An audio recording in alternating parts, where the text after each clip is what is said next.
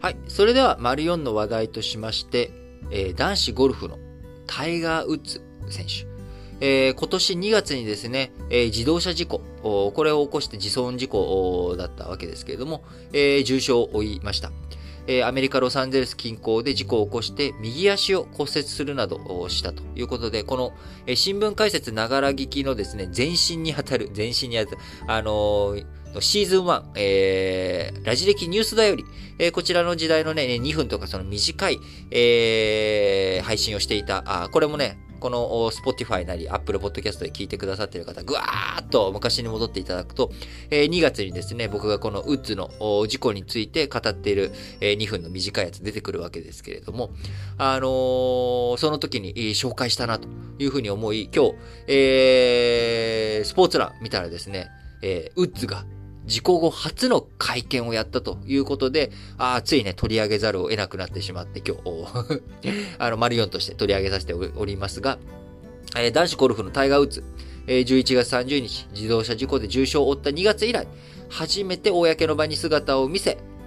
今、生きていられることは幸運だというふうに語りました。えー、バハマでホストを務める、えー、アメリカ PGA、えー、プロゴルフツアーのツアー外大会であるヒーローワールドチャレンジ、えこちらの記者会見に出席し、えその中で、え初の会見の中で、まあ、今生きていられることは幸運だと述べられたということです。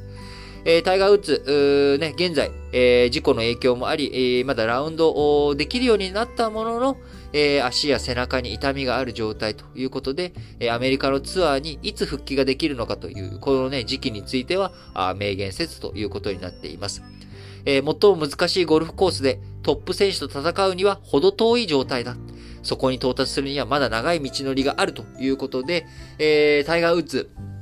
僕ね、やっぱりタイガー・ウッズ好きなんですよね。あの、何が好きかっていうとですね、やっぱりあの、ゴルフの力強さもそうだし、えー、やっぱスイングの美しさ、あの、やっぱ絵になる選手、いっぱいいるんですけども、その中でも、やっぱタイガーの、えー、やっぱ、あの後ろ姿っていうものがね、非常にかっこいい。そして、えー、何か彼が、あのピンソワまで近くに来た時にやってくれるか。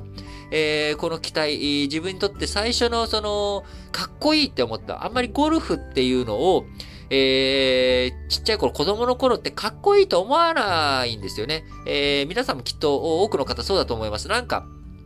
おっさんがやるスポーツじゃないけれども、なんかそういう偏見的なね、えー、気持ちもあり、なんかまあ、あの、ジャンボ尾崎とか、まあ、すごいんだろうけど、別に何が面白いのかわからんみたいな。あテレビ中継日曜日とかにですね、あの、ゴルフの中継を親が見たりとかしてる中、なんかチャンネル変えさせろよって思ったあリスナーの方も多かったりするんじゃないかなと思います。今のね、若い人だともうそれぞれ、えテレビとか画面、自分の戦友があってね、あの、今で、えー、こう占拠されたやつをずっと聞いてなきゃいけないみたいな、そんな経験される方は少ないかもしれませんけれども、あの、やっぱ昔その中で、えー、タイガー・ウッズが出てきた時のインパクトというかですね、自分が見て、うかっけえこいつっていう、なんか、そういう、やっぱ、あシンボリックな存在、カリスマなんですよね。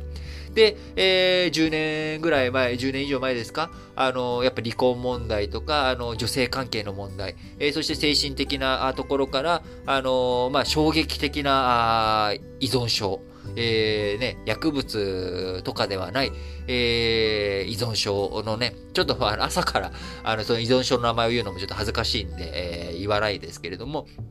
そういった苦しみを乗り越え、えそして腰のハンデから、なかなか、あそれまでの力強いスイングからですね、えー、スタイルを変えていかなきゃいけない。しかしその後、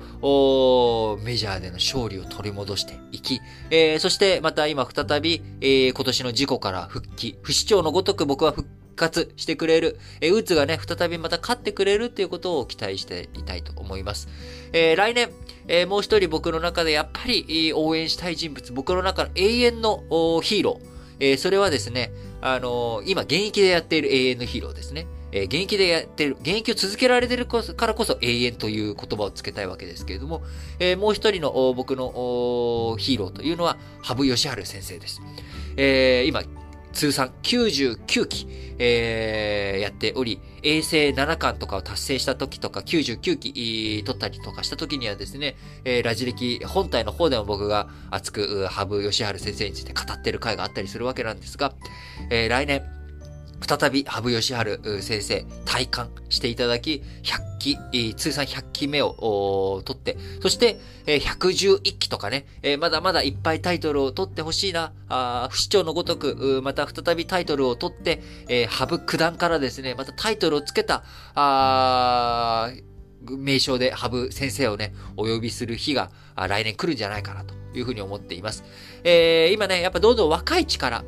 こう、選手交代の時期になってきています。さっきのね、えー、バルバトスの話の中でも、まあ、エリザベス女王の世代交代とかを今後ね、えー、見えてきている中、あスポーツ界、えー、今年、大谷翔平選手、えー、そしてオリンピックでも若い力の躍動、えー、将棋界でも、ね、もう藤井聡太選手、えー、四冠、えー、こちらの